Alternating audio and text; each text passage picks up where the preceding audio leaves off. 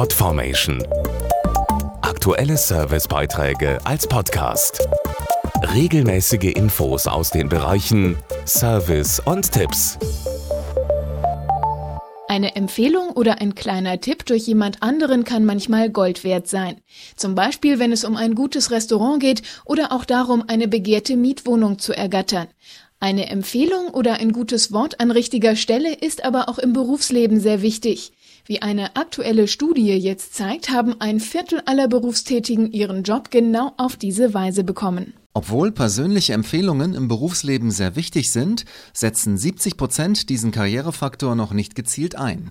Das ergab eine Umfrage unter 1000 Berufstätigen zwischen 18 und 65 im Auftrag des Business-Netzwerks LinkedIn. Dazu Sprecherin Anna Julius.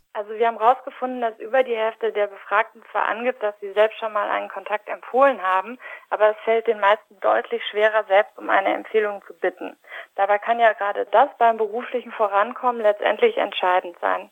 LinkedIn zum Beispiel bietet deshalb einfache Funktionen, um Empfehlungen einzuholen und auch auszusprechen. Die meisten Empfehlungen werden von Unterstützern bei persönlichen Treffen mit Leuten aus ihrem Netzwerk ausgesprochen. Dann folgen Telefonate, bevor es schriftlich wird. Etwa 18 Prozent der Befragten haben ein schriftliches Empfehlungsschreiben erhalten, das sie dann auch gerne nutzen. Rund jeder Fünfte fügt das zum Beispiel ungefragt seinen Bewerbungsunterlagen hinzu.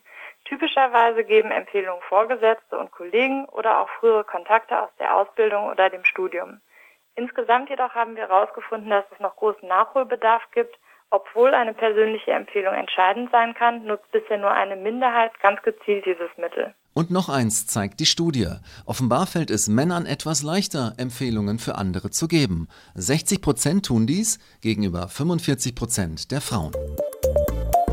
Podformation.de Aktuelle Servicebeiträge als Podcast.